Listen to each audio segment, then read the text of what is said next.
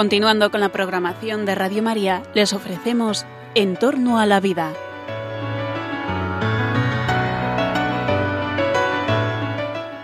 Es un espacio dirigido por José Carlos Avellán y Jesús San Román.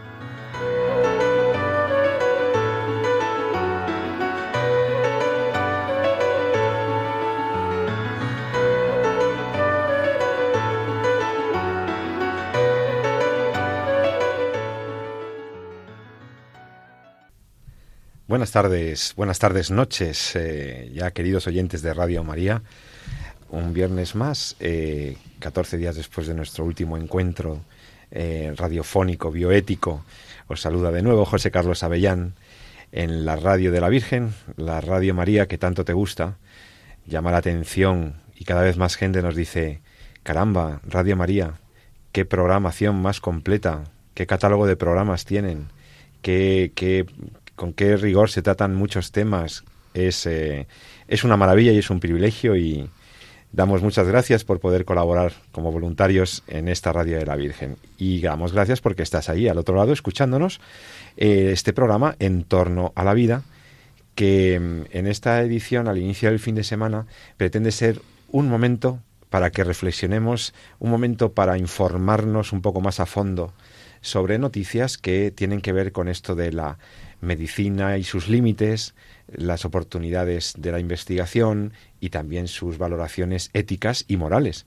Recordad lo que siempre decimos los que nos dedicamos a la bioética. No todo lo tecnológica y científicamente posible debe ser eh, realizado por una cuestión ética. No todo lo ético, no todo lo técnico es éticamente eh, aprobable, ¿no? Eh, aceptable.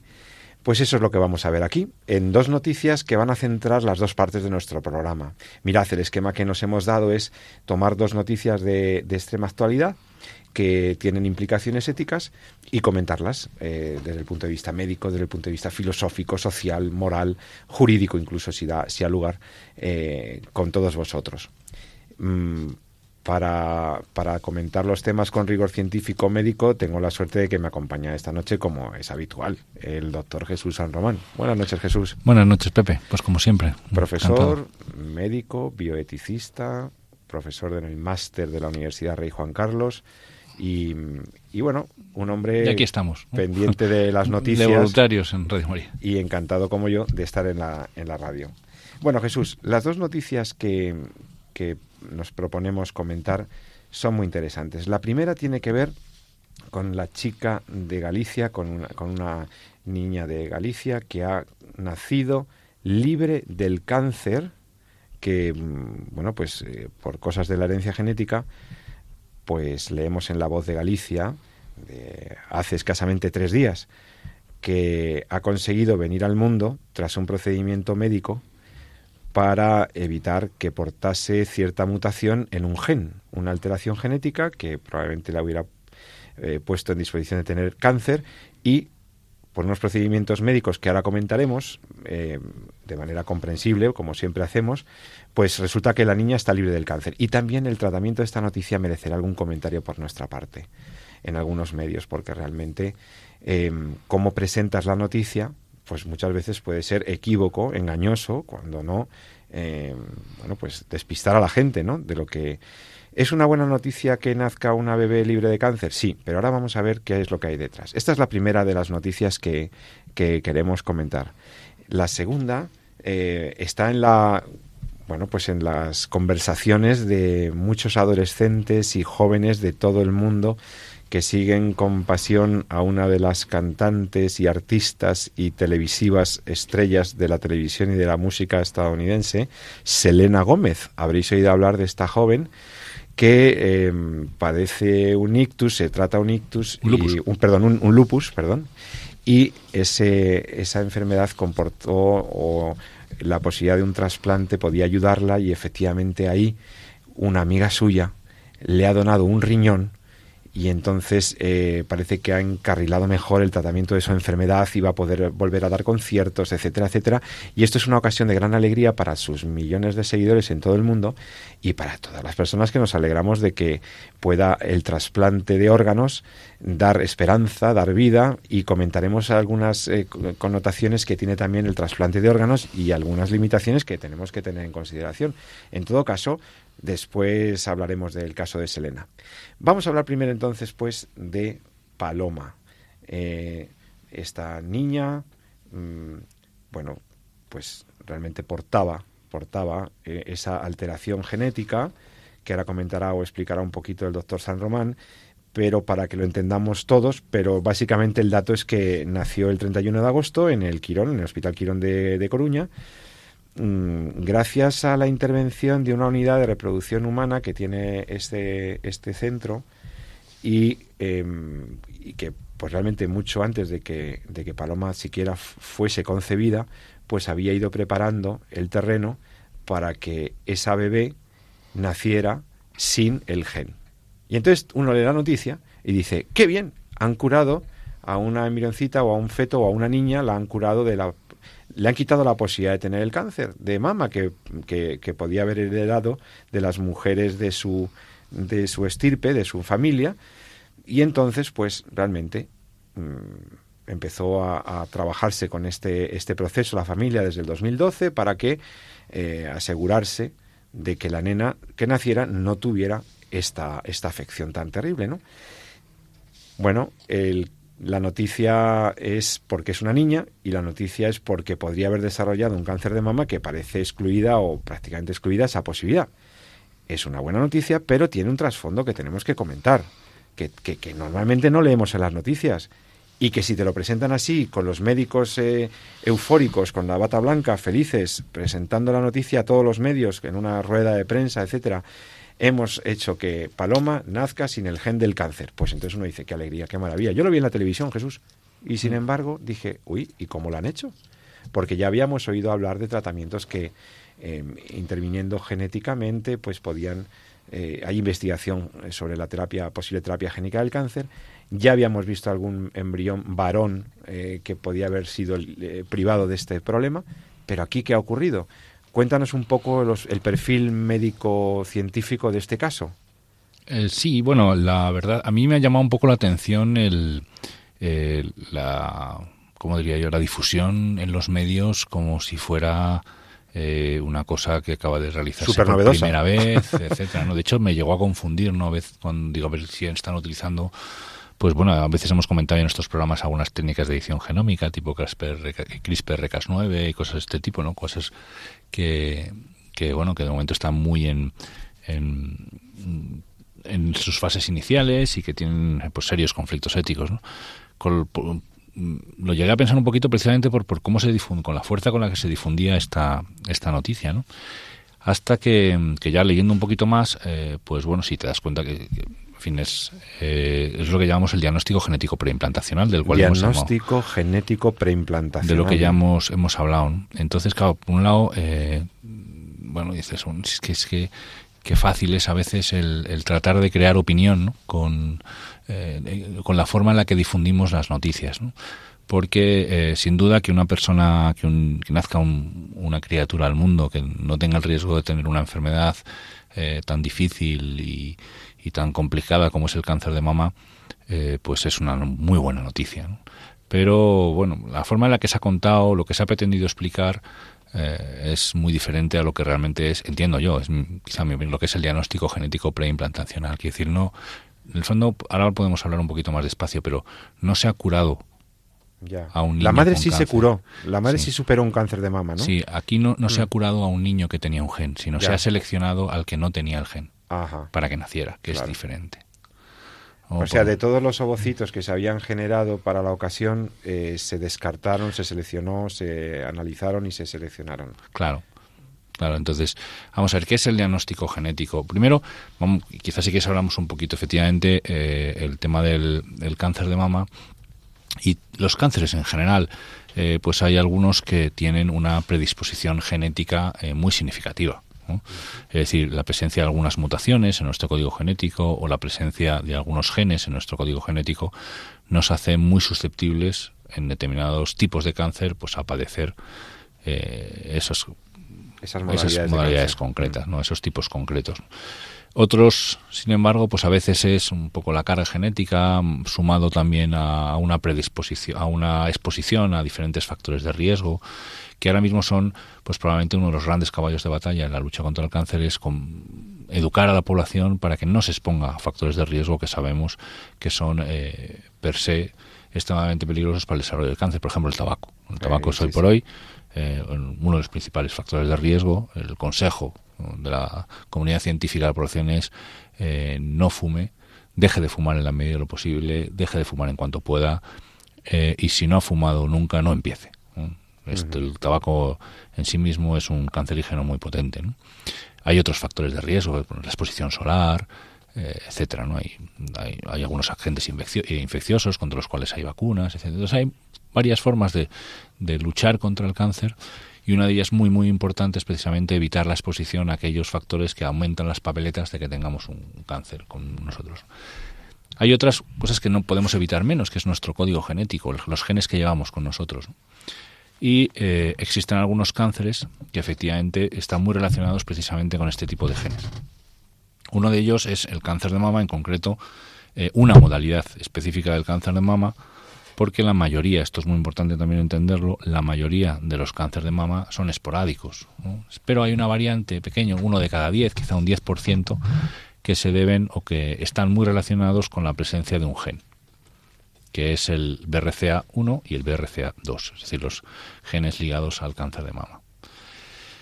Como hay una cierta asociación familiar, pues estos genes se estudian precisamente en las personas o en las familias en las que, como son transmisiones genéticas, en las que, bueno, pues parece que hermano, hermanas, madres, pues han podido tener eh, una frecuencia, una prevalencia mayor de la esperable en la población general en cuanto al cáncer de mama y, por tanto, pues, bueno, pues es indicado estudiar si existe o no existe este gen en, la transmisión, en, la herencia genética de esa familia.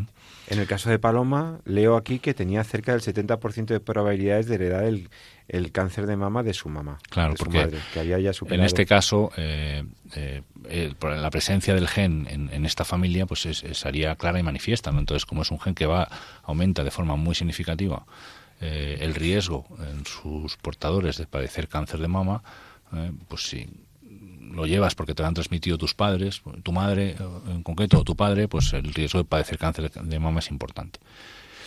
Claro, eh, ¿esto cómo lo manejamos? Bueno, pues eh, lo que está haciendo ahora mismo las técnicas de reproducción asistida es precisamente lo que hace es eh, se, se conciben niños en, en, el laboratorio como una técnica de reproducción asistida más mediante ICSI habitualmente eh, o la fecundación in vitro. Eso, sí, eso, a eso me refiero. Entonces, eh, y de los eh, embriones que resultan, lo que se hacen es seleccionar aquellos que no llevan el gen, porque la transmisión del gen, como bien decías, no es siempre el 100%. Entonces a veces se transmite y a veces no. Pero lo que hacemos en lo que se hace en el laboratorio es seleccionar qué tipo de embrión o qué tipo de niño es el que tiene el gen y quién no lo tiene. De esa forma, yo luego transfiero al útero de su madre aquellos eh, niños que no tienen el gen y por tanto nacen sin él. Antes de eso, a la madre le vitrificaron los óvulos antes de la, de la quimioterapia para asegurar la salud de sus óvulos o, sí, bueno, eso también, la potencialidad de... Eso ocurre, se hace a veces porque eh, la quimioterapia puede ser lesiva para toda la línea germinal, tanto si es mujer para los ovarios como para a veces los varones, los espermatozoides. ¿no? Que no es Pero lo, congelar óvulos que congelar embriones. No, no, claro, claro. Lo que es el diagnóstico genético es que las tres palabras lo indican muy bien, ¿no? Es diagnóstico genético preimplantacional, es decir, antes de proceder a la transferencia, antes de proceder a la implantación, yo hago un diagnóstico observando los genes. De esa forma, aquellos que tienen la enfermedad no son transferidos y los que no tienen la enfermedad o no tienen el gen sí lo son. Es decir, en realmente yo no es, no es que esté, esto es lo que creo que es importante, no es que esté curando a nadie, lo que estoy es seleccionando quién puede, eh, quién va a ser transferido al útero de su madre y quién no. Por tanto, eh, pese como en todo, en muchas veces, y lo hemos comentado muchas veces de estos micrófonos, eh, aunque la intención sea buena, aunque lo que estemos eh, buscando es una cosa extraordinariamente valiosa, como que nazca al mundo un niño que mm, no tenga riesgo de padecer un cáncer de mama en el futuro, el problema es que eh, la técnica que estamos usando es una técnica que agrede enormemente a, la vida de la persona, porque estamos no solamente trayendo al mundo con unas, eh, unas condiciones que atentan a lo que es la singularidad de la transmisión de la vida humana, ¿no? que es el, acto conyugal entre marido y mujer, un compromiso, un escenario de entrega de por vida, eh, resulta que aquí lo hacemos en, en, la frialdad del laboratorio, en la cosificación del embrión, que puede ser embrión, como incluso dice a veces el registro del SEF, embrión en fresco o embrión congelado, como si fuera una cosa más de un producto. Y lo que estamos haciendo es haciendo una selección, una especie de como una, genesia, es decir, seleccionando quién está sano y quién está enfermo para quedarnos con el sano y descartar al enfermo. ¿no? En el fondo, realmente no curamos, no estamos curando nada, sino que estamos eh, controlando un proceso biológico para seleccionar el que mejor, en que mejores condiciones están. Y entonces, estos médicos, estos especialistas gallegos, eh, bueno, esto se hace en toda España ya. esto es otra cuestión que se vende, se ha, que es lo que a mí me ha llamado también mucho la atención, que se que, o sea, que se ha, sacado una noticia o se ha lanzado una noticia como si fuera una cosa muy novedosa, pero esto ya se viene haciendo eh, muchos años ya. El diagnóstico genético, por ejemplo, si entrásemos en, en, el registro de la Sociedad Española de Fertilidad, que es donde se recogen los datos relacionados con todas las técnicas de fecundación in vitro y con todas las eh, transferencias, los ciclos empezados, las transferencias, los embriones que han sido congelados ese año, los partos, los niños que han llegado a nacer vivos como, como resultado de las técnicas de reproducción asistida, pues también hay un capítulo que se refiere precisamente al DGP, al diagnóstico genético preimplantacional. ¿Y por qué?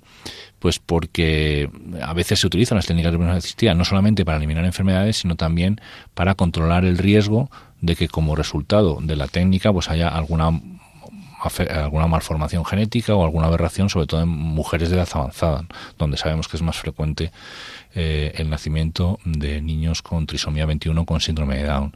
Entonces, eh, cuando la mujer que tiene una edad avanzada se somete a, un, una técnica de reproducción asistida, es más frecuente o más fácil que exista un procedimiento de GP asociado a la técnica no es obligatorio, no, siempre va asociado a la misma, pero de hecho es la indicación más frecuente, el DGP casi un 40% eh, en relación a, cuándo se usa. Luego hay otras enfermedades también, las, eh, y de hecho eh, el, procedimiento es muy parecido al que se utiliza con el famoso bebé medicamento, que es que selecciona, en el fondo es de todos los niños que, que, han, que, que, han sido creados en el laboratorio, lo que vamos, lo que hace el DGP, el diagnóstico genético preimplantacional o el bebé medicamento es decidir quién de todos los que tengo, no, qué de todo lo que tengo, sino quién de todos los que tengo. Y ahí está un poco, la, desde mi punto de vista, lo que es la tragedia de esto, o una de las tragedias más potentes, porque yo decido quién es el que va a nacer o no va a nacer en función de si tiene o no tiene el gen o tiene o no tiene las características que yo he diseñado a priori, porque en el medicamento a veces quien se descarta sigue estando sano. Lo que pasa es que no es, no tiene la compatibilidad que busco para el tratamiento adecuado, ¿no? O sea, en definitiva, que mm, había mucha alegría en, en, el hospital porque había nacido eh, una bebé. Eh, Sí, la, la alegría. de esa proclividad, la entiendo también. Y empatizamos con la alegría del equipo que dio sacó a, la luz este balazo. Siempre un nacimiento, siempre es bonito. que nazca una, niña libre de enfermedad es precioso. El problema, el problema es. Que en la técnica todo lo que ha ocurrido por el camino. la técnica es inasumible. O sea no, no. Esto es eh, esto lo hemos comentado muchas veces y quizá lo tengamos más claro cuando, cuando hacemos comparaciones respecto a otros procesos. Es decir, eh, yo puedo curar de muchas formas a, mis pacientes y sin embargo eh, hay procedimientos que no puedo emplear. Es decir, no puedo hacer una investigación eh, utilizando, saltándome todas las normas de investigación éticas con mis pacientes y no informándoles de lo que voy a hacer. Aunque el fin que esté buscando está bueno, aunque de ahí resulte una investigación que pueda llevar a, curar enfermedades que sean muy significativas. No puedo hacer un trasplante, que luego vamos a hablar de trasplante de órganos, no puedo hacer un trasplante de órgano, de un órgano vital a un paciente si no estoy seguro o tengo la certeza moral de que el, donante está muerto antes de quitarle ese, un órgano vital. Eso lo puedo quitar al paciente de la cama al lado que está todavía, aunque lo que esté, aunque el resultado sea que yo he curado una insuficiencia cardíaca o he curado a otro paciente.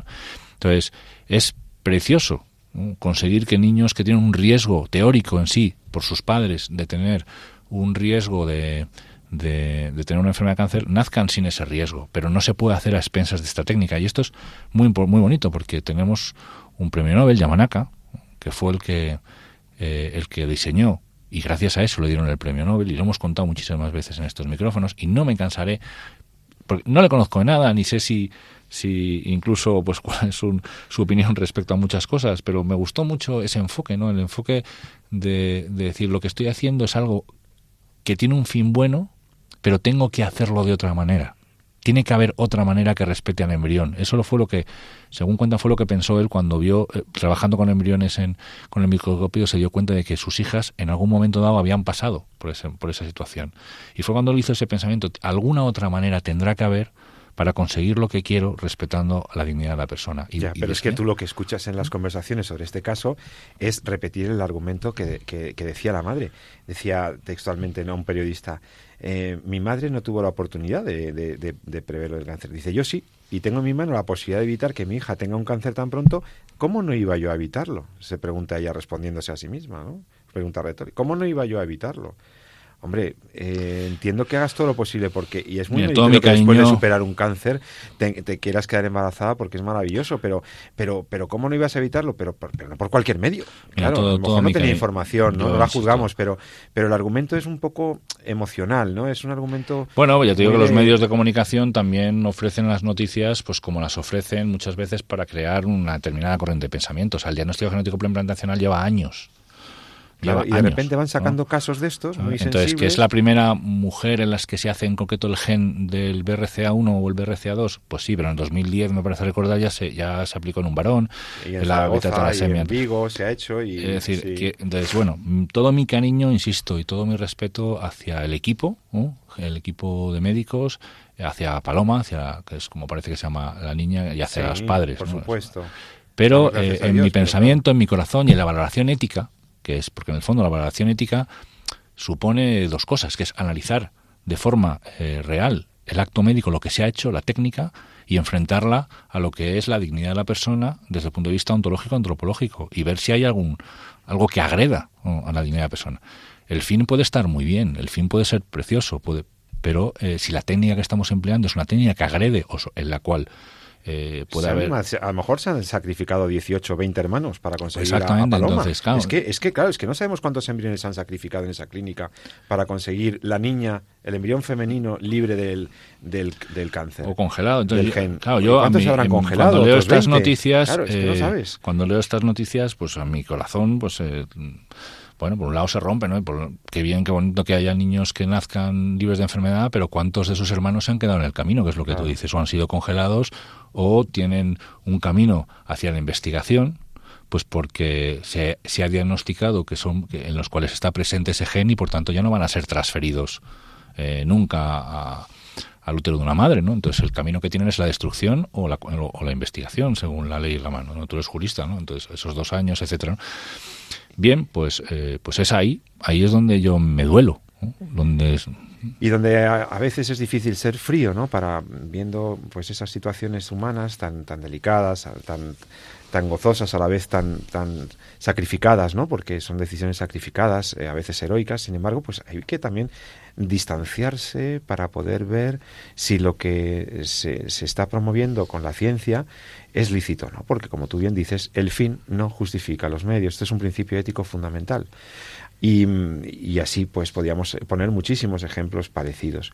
Desde luego, ahora me entran ganas de, eh, como has insinuado, lo del trasplante de riñón de Selena Gómez, aquí sí que tenemos una noticia muy, muy bonita, muy digna de comentar.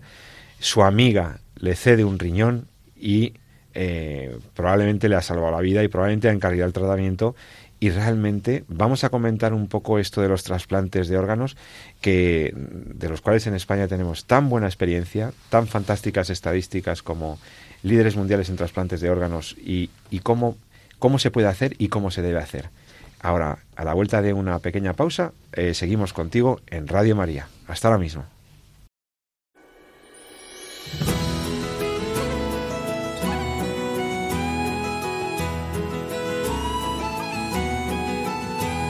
Watch all the flowers dance with the wind. Listen to snowflakes whisper your name. Feel all the wonder lifting your dreams. You can fly.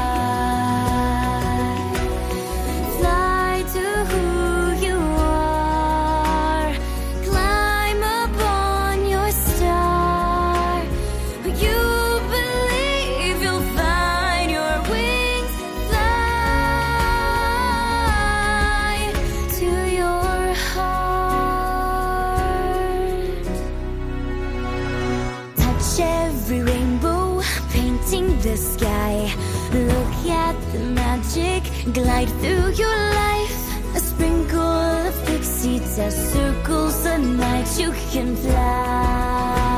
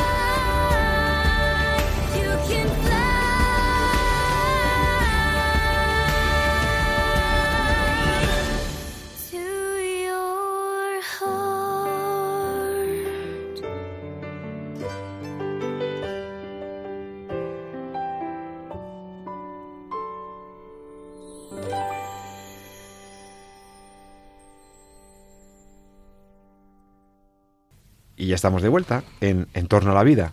José Carlos Avellán y Jesús San Román en el programa de la bioética, en el programa de la ética médica, con las noticias de actualidad que todos los días vemos, todos los días comentamos y que, y que a veces pues en las conversaciones con los amigos necesitamos un poquito más de criterio, un poquito más de información y de formación también para entender las noticias en todas sus dimensiones no quedarnos solamente, como veíamos justo antes de, la pausa, mm, el lado estrictamente emocional o el lado del éxito aparente de la ciencia, eh, para, o el éxito solo parcial de la ciencia, para, para poder valorar las situaciones reales, humanas, que viven personas como tú y como yo, en el hospital, ante la maternidad, ante la vida, entre la vida y la muerte algunos, como esta chica, esta famosísima, famosísima eh, Selena Gómez, cantante eh, que fue sometida a un trasplante de riñón debido a una complicación derivada de una forma de lupus,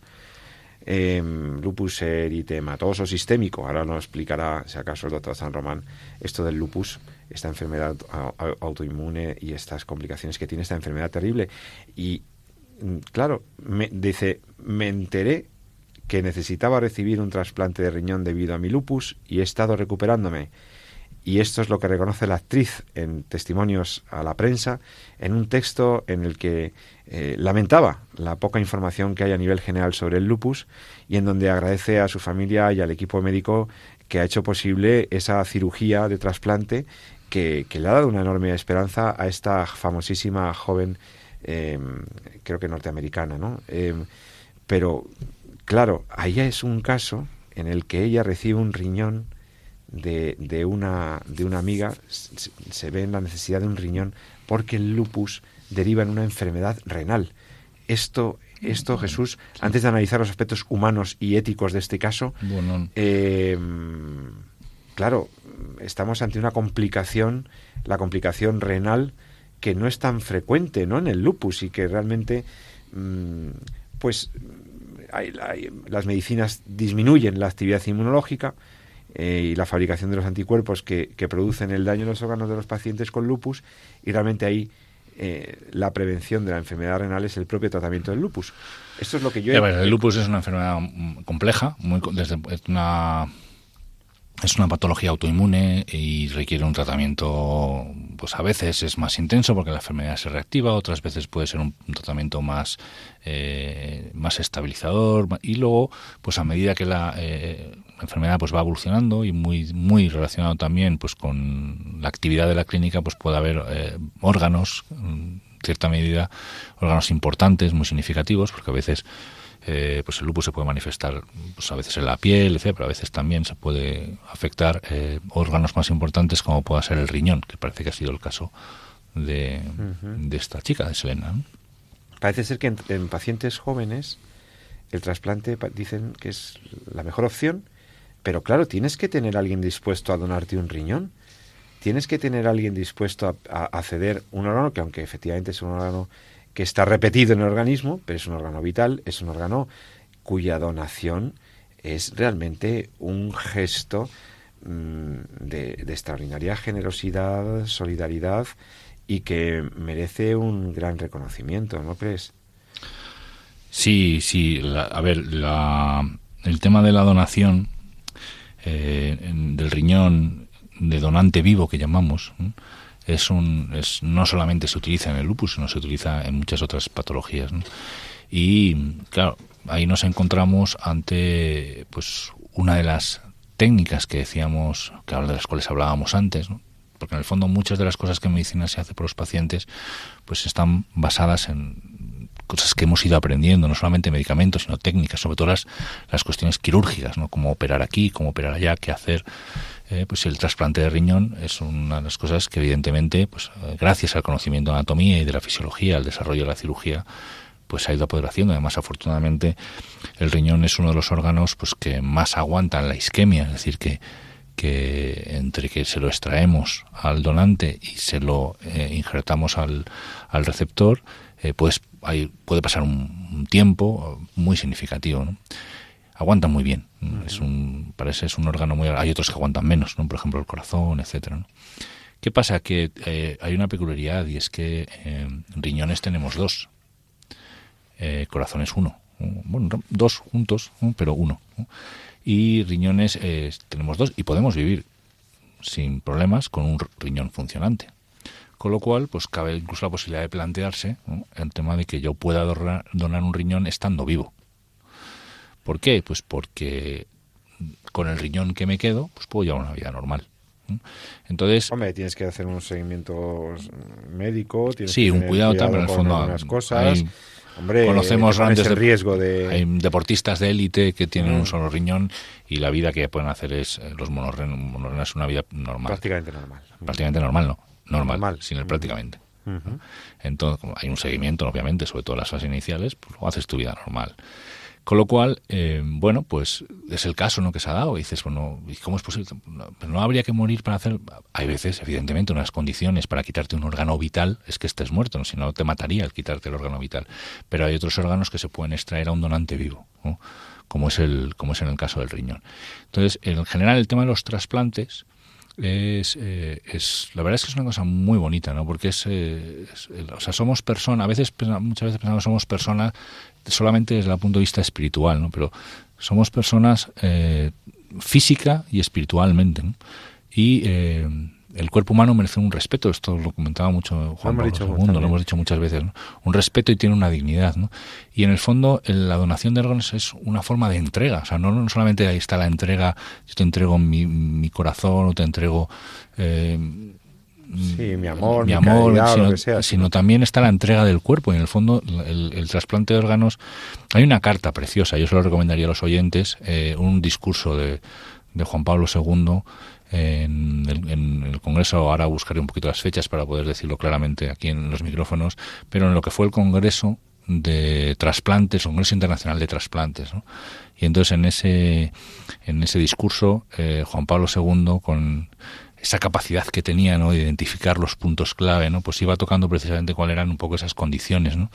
que hacían... lo tengo aquí, el, tengo el texto de, de, bueno, palabras del Santo Padre que tenéis en, por supuesto, en Evangelium Vitae y en otras cartas encíclicas de San Juan Pablo II, pero fíjate que habla el, el, el, el entonces Papa Juan Pablo II de el trasplante de órganos como una un ejemplo eh, clarísimo de esa, de esa cultura de la vida, ¿no? de la que él hablaba en Evangelium Vitae. Y, y, dice textualmente, mm, dice textualmente, estoy leyendo varios párrafos que él dedica a este tema. Em, es una manera de nutrir una genuina cultura de la vida. Es la donación de órganos realizada dice, decía el Santo Padre, de una manera éticamente aceptable, con la misión de ofrecer una oportunidad de salud o incluso de la vida misma a los enfermos, los cuales algunas veces no tienen otra esperanza. Sí, es, es, es una donación, el fondo, y es que es muy bonita la palabra de donación de órganos. ¿no? Claro, para eso, para que eso éticamente sea aceptable, eh, también se tienen que dar unas condiciones, porque evidentemente nosotros no podemos cosificar nuestro cuerpo, no podemos cosificar a la gente como se cosifica en las técnicas de reproducción asistida, pero tampoco podemos cosificarnos a nosotros mismos, ni podemos utilizarnos. O sea, el respeto a la dignidad es también a la, es a la propia.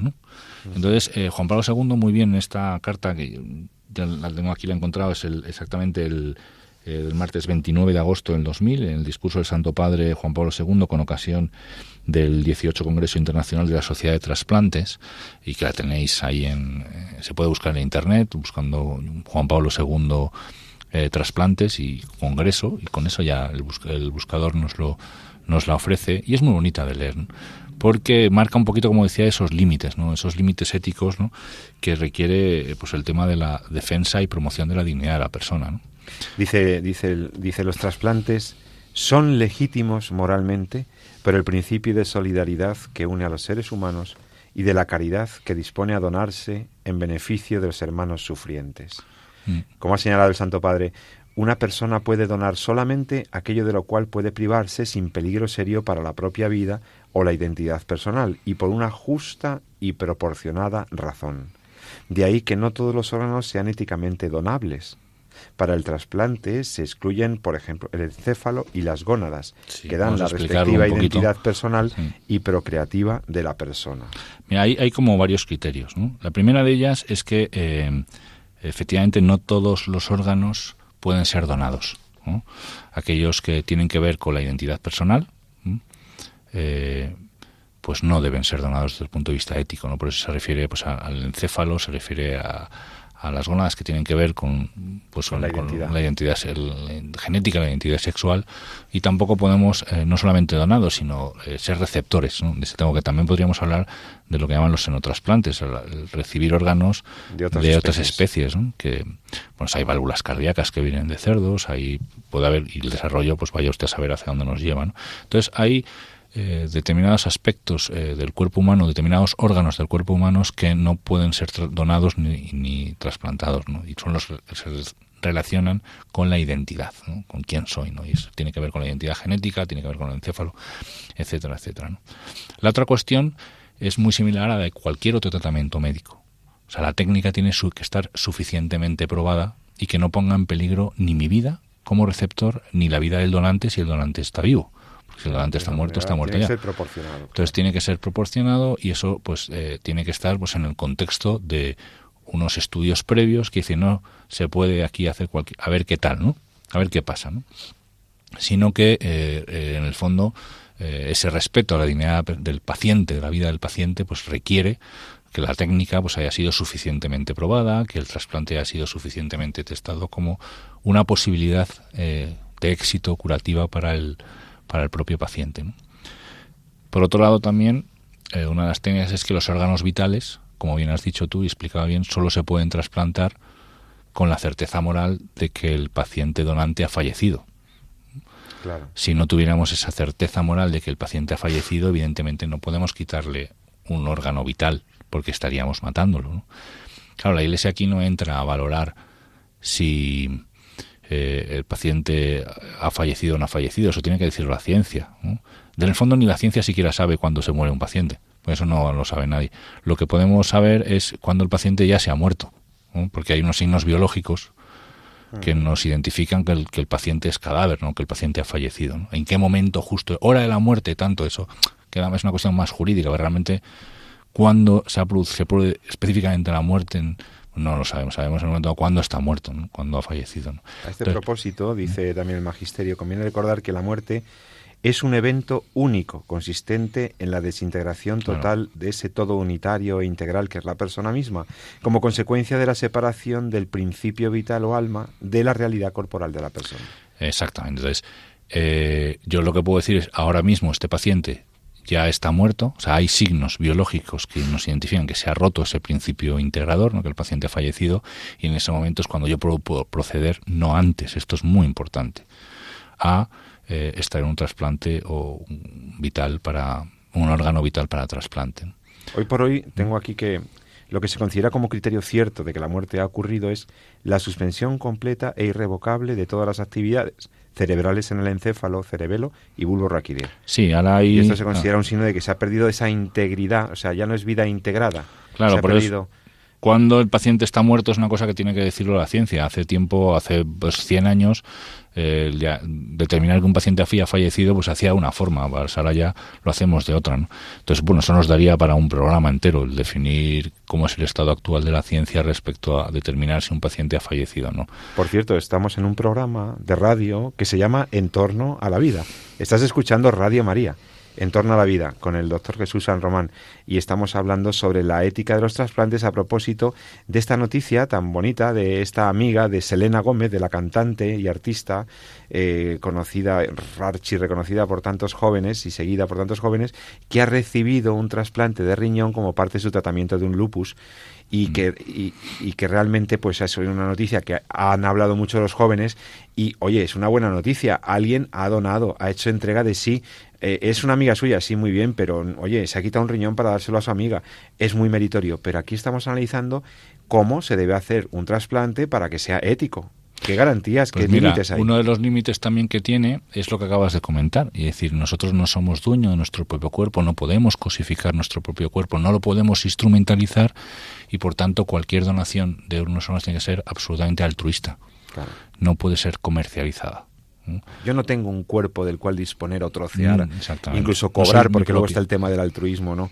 Pero claro, pero es que yo soy corpóreo, yo no tengo un cuerpo. Esto es una precisión antropológica muy interesante, doctor San Román. Sí, entonces, claro, cualquier eh, transferencia, cualquier donación de órganos que medie, tanto si es donante vivo como de cadáver, que medie una transacción económica, entonces eso por tierra, echa por tierra cualquier legitimidad de lo que se está haciendo. Aunque se utilice la misma técnica quirúrgica, aunque la indicación sea la misma y aunque el resultado del órgano en el paciente que ha recibido ese trasplante pues sea también curativo. Eh, el hecho de la comercialización del órgano que va a ser trasplantado hace que realmente se esté cosificando el cuerpo y eso pues limita enormemente, echa por Dios, la valoración ética de, un acto que ya de por sí es un acto, como bien decías, de caridad, ¿no? de, de donación. De ahí lo bonito precisamente de esa, de esa. Y España hay que decir además que es un país donde en general el, ciudadano es eh, muy solidario y muy generoso a la hora de entender eh, que con sus órganos una vez llegada su muerte es capaz de ayudar y salvar la vida de muchos pacientes. ¿no? De hecho, aquí en este programa hemos tenido también a, Ah, hemos tenido alguna conversación con la ONT, con la Organización Nacional de Trasplantes, hemos estado hablando precisamente de este tema. Es algo, yo creo que en España en general podemos estar muy orgullosos de, esa, de ese pensamiento, porque yo no, no, no, es una cosa que aprende, yo creo que es una cosa que nos viene dentro, en el sentido de decir, bueno, si, si yo ya no, voy a disponer o no me van a servir a mí, no me, eh, pues porque yo ya he fallecido, ¿no? pues qué bonito ¿no? que otras personas puedan Sí, eh, sin duda. En nuestro contexto es cultural, desde luego, es una cosa cultural, ¿no? Pero también favorece cómo está dispuesto jurídicamente y protocolariamente el tema, ¿no? La donación presunta y la no, la, el, el favorecimiento de, de la de, de- de ponerlo en los testamentos vitales. Sí, porque eso etcétera. además avala otra de las condiciones éticas del trasplante y es que, eh, que también quien recibe eh, el órgano pues sea eh, una persona que esté necesitada de él, que no sea una persona, o sea, que todo el mundo tenga el mismo derecho, las mismas oportunidades de poder recibir eh, ese, ese órgano, no es una persona agraciada por unas condiciones económicas, sino que hay unas listas que permiten eh, acceder y esas listas están ordenadas por la necesidad terapéutica de, de poder recibir ese órgano. Y es- eso en España lo tenemos muy muy bien. En España está prácticamente cerrada la posibilidad de explotación de personas por razón del trasplante, personas en riesgo de marginalidad que podrían vender órganos para salir de su pobreza, de su, de su indigencia, como ocurre en otros países, En lamentablemente. Sobre todo, Y, y ciertamente nuestro contexto permite esa garantía y que lo puedas hacer con garantías, además de que hay eh, infraestructura médica y hay una organización como es la Organización Nacional de Trasplante y centros especializados, centros preparados para recibir rápidamente el órgano y que sea una cuestión de justicia y por criterios estrictamente médicos y ningún otro están funcionando muy bien en España. Aquí lo que pasa es que se plantean algunas cosas, como en muchos sitios escasean las donaciones, Jesús, como en muchos sitios hay más demanda de órganos que, donado- que, que- que órganos disponibles, entonces empieza a plantearse mm, forzar algunas cositas, ¿no? Donación en asistolia, donación de donante vivo del cual todavía no tengo muerte cerebral, pero que la voy a tener, pero que entonces... Y aquí es donde chirría la bioética y ahora no tenemos mucho tiempo, pero... Ojalá, algún- vamos, a, vamos a prometer un programa. Tenemos que traer algún experto porque, claro, Porque- le pones heparina, te aguanta el, el señor todavía, el órgano, y, ahí A se ver, ven la- situaciones... La, la idea yo creo que es, es clara, ¿no? Quiere decir, no se puede eh, donar un órgano vital en un paciente que no haya fallecido. Eh, claro, ¿qué es haber fallecido y qué no? Pues ahí, ahí hay que hacer un análisis eh, con una conciencia muy recta. ¿eh? Porque esto es como cuando uno determina pues qué es tratamiento proporcionado y qué no lo es, pues en función de cómo esté la Lex Artis, pues podremos entonces hay que ser muy recto y analizar claramente cuándo cuándo podemos decir a fecha de hoy, eh, año 2017, con el conocimiento científico que tenemos, que un paciente ha fallecido. ¿no? Porque si no, al final al- acabaremos viendo que los pacientes terminales pues están ahí como para darnos órganos para trasplante y eso no es el caso. ¿no? ¿Vale? Entonces, eso es uno de y las no cuestiones. condicionar tratamientos Claro, la otra la cuestión es, es efectivamente eso en un debate que ya hemos hablado también muchísimo en nuestros micrófonos, es que estamos perdiendo un poquito, un poquito no, digámoslo claramente, estamos perdiendo bastante, Mm. ¿no? Bastante, bastante grave ese respeto al final de la vida. ¿no? Y entonces eh, tenemos eh, pues un debate sobre la eutanasia en los medios de comunicación muy significativo, donde también se va creando opinión, etcétera. Y claro, el, el, el riesgo ¿no? de abandonar o limitar el estado terapéutico de un paciente terminal, porque como ya poco más podemos hacer con él, mejor le quitamos el tratamiento, lo preparamos para el trasplante, pues es un riesgo que está ahí. ¿no? Claro. Y eso es un debate también que hay que tener. Es muy interesante y habrá que eh, allí la bioética se tensiona y la ética tiene que encontrar propuestas que den seguridad a nuestros a nuestros familiares, a nuestros pacientes, a nuestros médicos en esos procesos al final de la vida. Lo que sí debe de quedar claro es que Mira, en el yo- trasplante tres ideas son fundamentales, ¿no? Eh, por una parte, mm, estamos con personas, por lo tanto, personas corpóreas, personas mente, cuerpo, espíritu en una unidad que nunca debe ser instrumentalizada. ¿no? Las, partes del cuerpo no son comercializables y no se puede y no se puede jugar con la dignidad de la persona y no se puede instrumentalizar a las personas, como ya veíamos también en el caso de los embriones, ¿no? que es, un es, es lo mismo en el fondo, ¿no? solamente que en vez de hablar de, de un órgano, pues estamos hablando de disponer de, de embriones. El principio básico es el mismo, el fin no justifica el medio. No podemos instrumentalizar a las personas y no podemos disponer de nuestro cuerpo como si fuera una cosa, una res extensa, que dirían los racionalistas, ¿no? una cosa distinta de mi ser.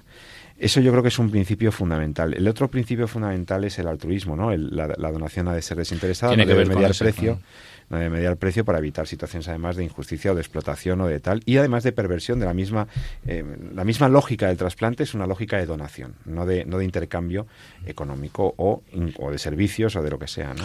Claro, porque un intercambio económico sería una instrumentalización. Como viene Claro. diciendo. Y el tercer tema que debe resolver la sociedad es los criterios de justicia, ¿no? En el reparto y en la asignación de los órganos, en la distribución de un bien tan preciado como un órgano eh, disponible para trasplante, ¿no? Que, es, que se garantice los criterios de equidad y los criterios de justicia, ¿no? Que la ley española, por ejemplo, el sistema español lo, lo hace muy bien, somos modelo y somos ejemplo, y que, y que ante la escasez de órganos, que además se produce por una, una cosa tan buena como que hay menos accidentes de tráfico, ha hecho que haya menos disponibilidad de órganos en, sociedades avanzadas como ocurría hace solamente 30 años.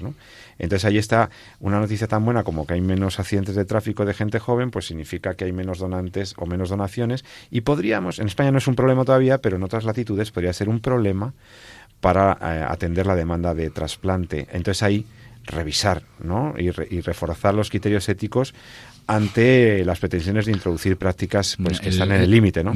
sí, es que en el fondo, eh, hoy por hoy, igual que lo tuvimos, lo hemos comentado alguna vez, eh, así fuera de micrófono, pero eh, igual que en los años 80 teníamos en la sociedad y en los medios de comunicación un debate muy significativo, muy importante respecto al principio de la vida, al principio de la vida, al, al tema del aborto, al tema de la luego fue el tema de la fecundación in vitro en torno a los 90 y estaba ahí ese debate no respecto a cómo actuar, cómo qué somos no al principio de la vida.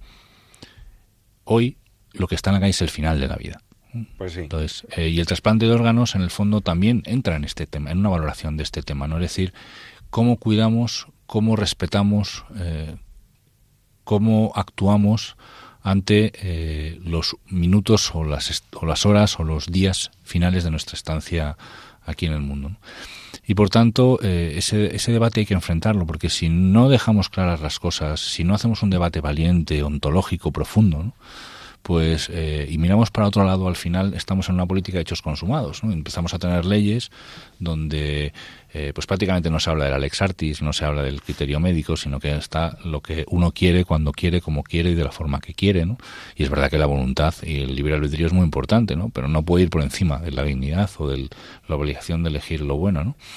Y eh, pero bueno, ahí está, ¿no? Entonces ese, ese debate hay que tenerlo, porque es que cada vez vamos a tener frecuentes. Ya hemos comentado aquí la ley del proceso y las garantías de, morir, el proceso de morir de la Comunidad de Madrid, es como hemos comentado en algunas otras comunidades autónomas, hemos sacado a la luz qué cosas buenas tiene, qué cosas son realmente negativas en, en torno a la ley.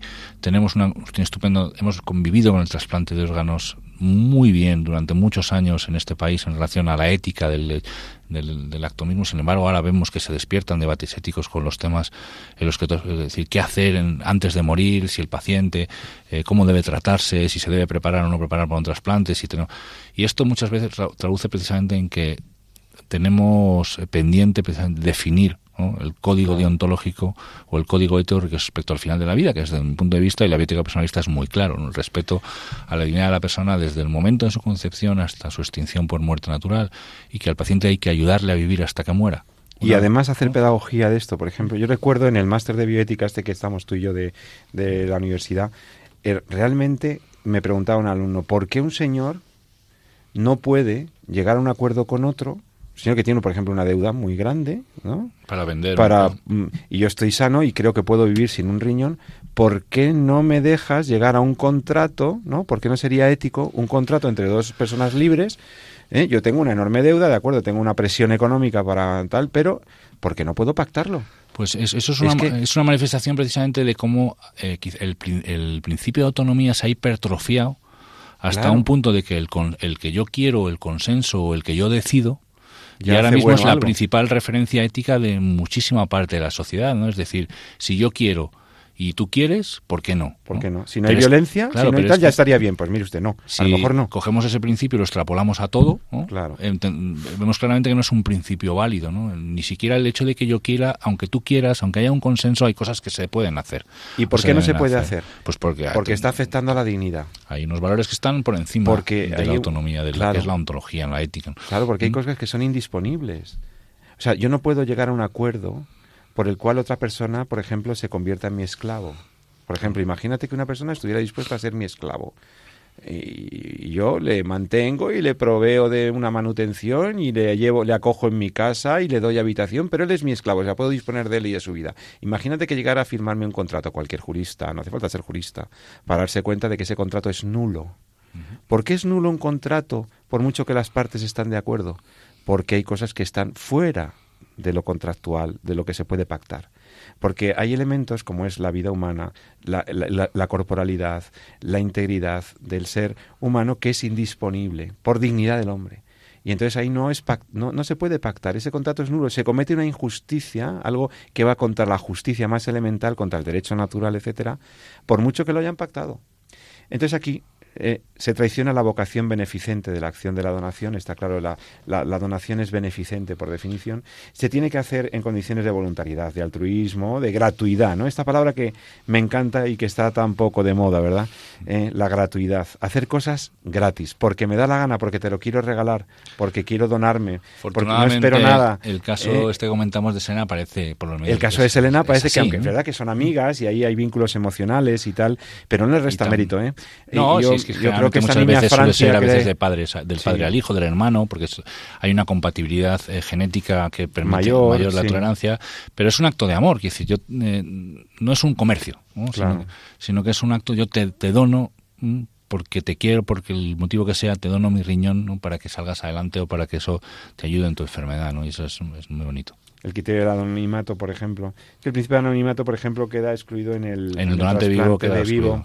En algunos países, por ejemplo, en Estados Unidos, pero entre extraños, ¿no? La donación es aceptada solamente en algunos países, pero no en nuestro medio, porque lo más normal es que el donante vivo y el receptor pues tengan algún vínculo, ¿no? Eh, o genético. Hombre, hay que tener, sí, hay que, hay que vigilar también esos vínculos, que no haya, hay unas normas ¿eh? también, que no haya una dependencia, que no haya sino que sea... Sí, además es preceptivo un informe del comité ético del hospital o del centro... También eso hay que cuidar, si no puede haber una cierta también coacción, ¿no? Y eso puede ser peligroso.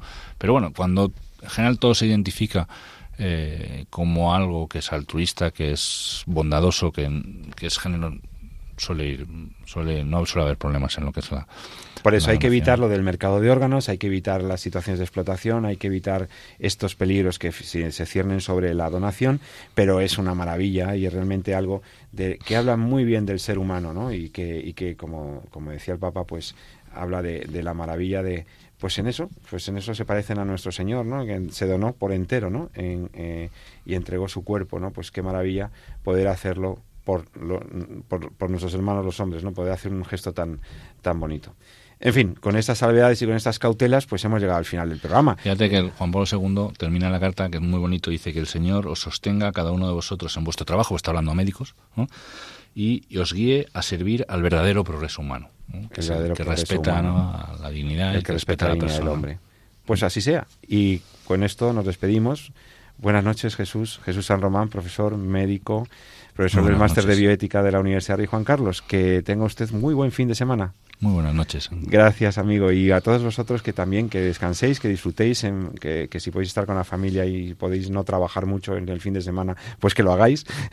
y que mm, en todo caso tengáis muy feliz noche. Seguid en la programación de Radio María y no olvidéis lo que siempre os recomendamos, San Román y Avellán. Amad la vida y defendedla. Muy buenas noches.